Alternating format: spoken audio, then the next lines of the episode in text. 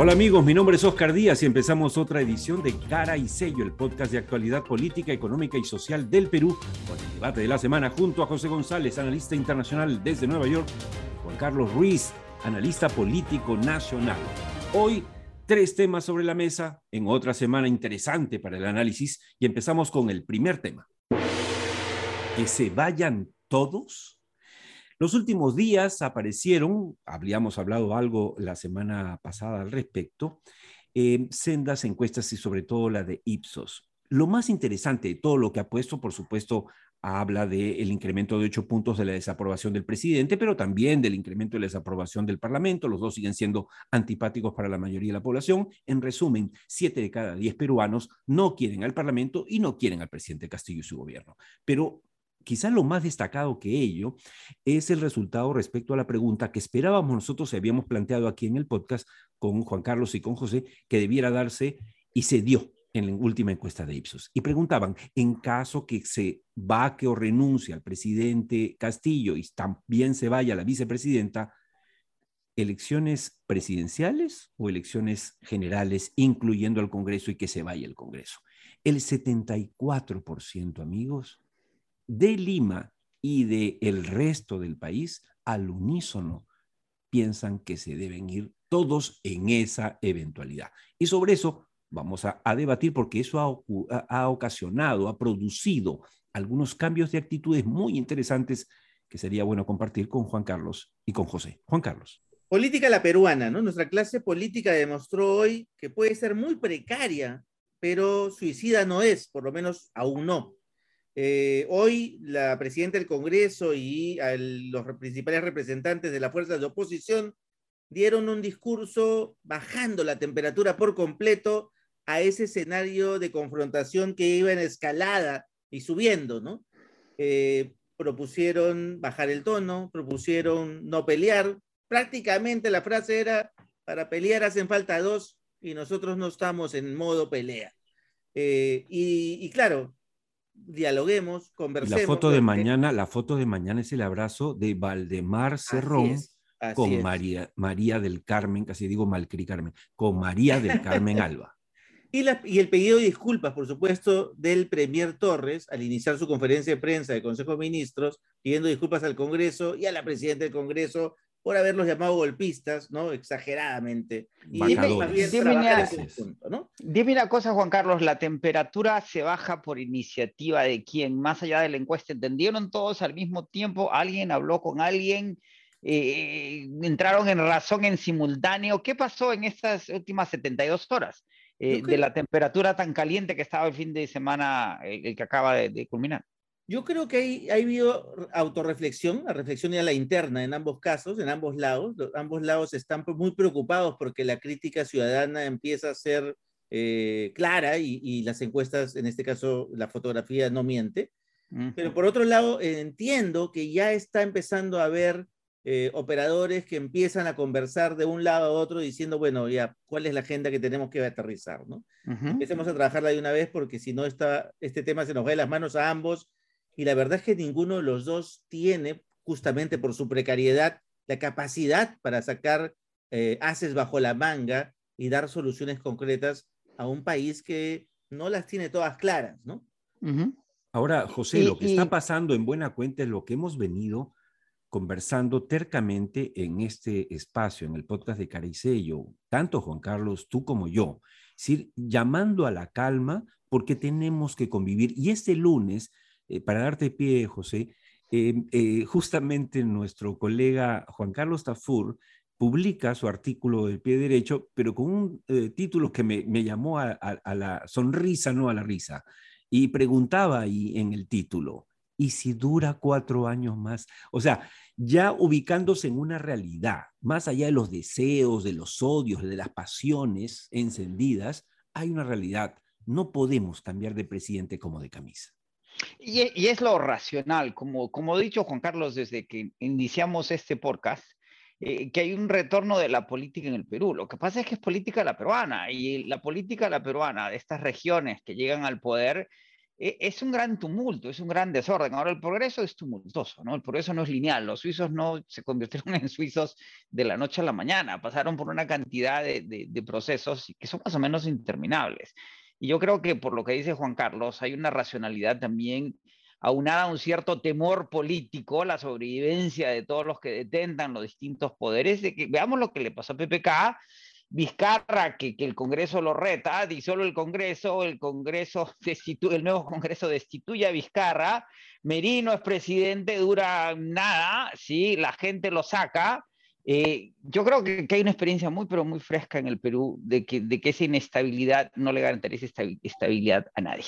De hecho, José, de hecho José, hay una frase en el discurso que da Alba ahora en la mañana donde dice, esto ya lo hemos pasado.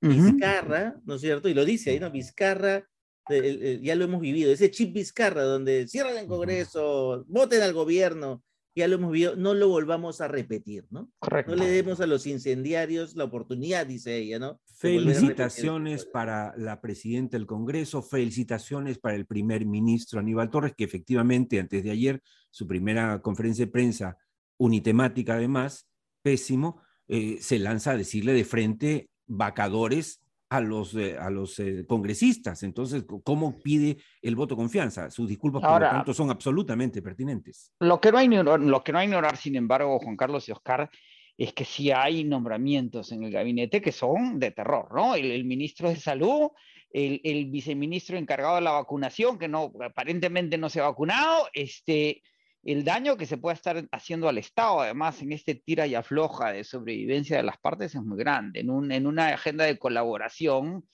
más bien se podrían mejorar decisiones desde el Ejecutivo, en el tren Ejecutivo, que sí son absolutamente negativas. Totalmente de acuerdo, y esos, esos cambios tienen que darse, pero para eso hay que tener, eh, hay una gran diferencia entre ser adversarios y enemigos. En política puede ser adversario, de ninguna manera puede ser enemigo porque así no se va a ninguna parte. Y hablando de eso, pasamos al segundo tema.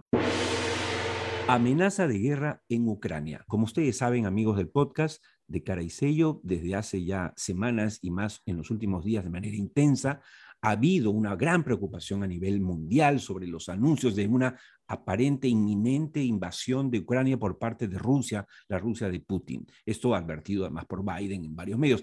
¿Quién mejor que José González desde Nueva York para decirnos qué está pasando hoy en este escenario caldeado?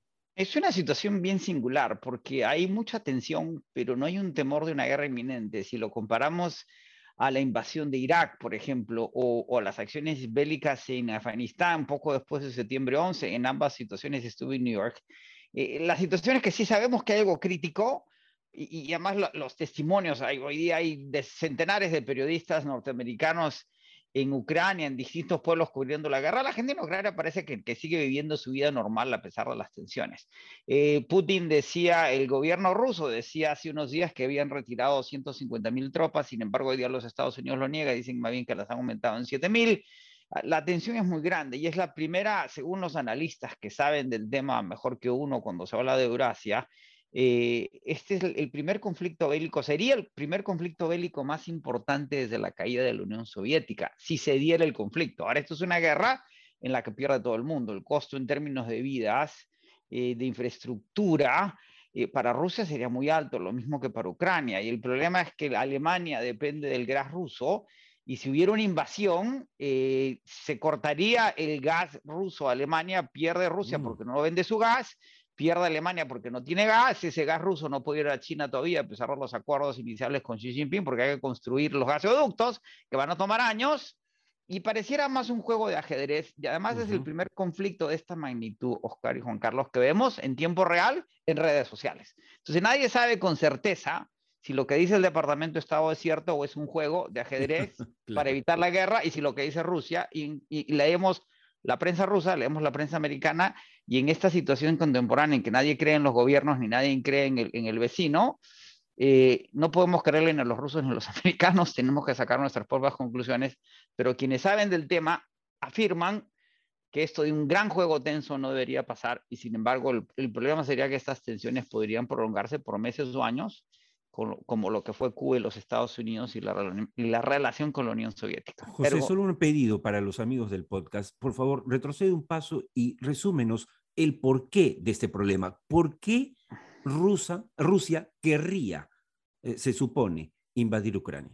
Ucrania siempre ha sido históricamente, desde antes de la existencia de la Unión Soviética y el comunismo, lo que se llama el granero eh, de, Rusia. ¿sí? Eh, y, y, los ucranianos y rusos son primos hermanos, son muy cercanos. Y Ucrania siempre ha sido un paso obligado eh, de Rusia hacia eh, el, mar y toda la flota rusa estaba eh, en, puertos, en puertos que pertenecían a Rusia, que por eso hubo una invasión previa a ciertos territorios ucranianos que los Estados Unidos y los europeos no los terminaron de condenar con fuerza sabiendo que es una presencia estratégica para Rusia. Y lo que argumenta Putin y Rusia es que el avance de la OTAN, más allá de los territorios naturales de la OTAN, que son Occidente, tienen ciertos límites. Y Ucrania es ese límite clave para Rusia. Y Rusia dice que si, la OTAN, si Ucrania forma parte de la OTAN, es como que Cuba o México fueran, ni siquiera Cuba, México fuese parte de algún eh, arreglo estratégico armado con Rusia y, qué significaría eso para los Estados Unidos. En última instancia, esa es la discusión. Ahora, los, ucranianos no quieren ser invadidos ni ocupados eh, por los rusos y ha habido grandes tensiones internas en Ucrania y hay eh, solo un tercio de la población ucraniana apoyaría un dominio ruso y dos tercios no. Y esa es la tensión que estamos viviendo. una pregunta, ¿y cómo nos afecta o cómo afecta al Perú esta crisis Ucrania-Rusia? En, términos específicos, el petróleo que, estaba a niveles de 70 dólares el barril está en 92. Si hubiera una invasión, eh, las expectativas son de que pasaría de los 100 dólares el barril. Ya hay problemas de demanda por la recuperación económica y la capacidad de producción global de petróleo. El Perú es un importador neto de petróleo. Lo que producimos son 50, 60 mil barriles al día, que es nada.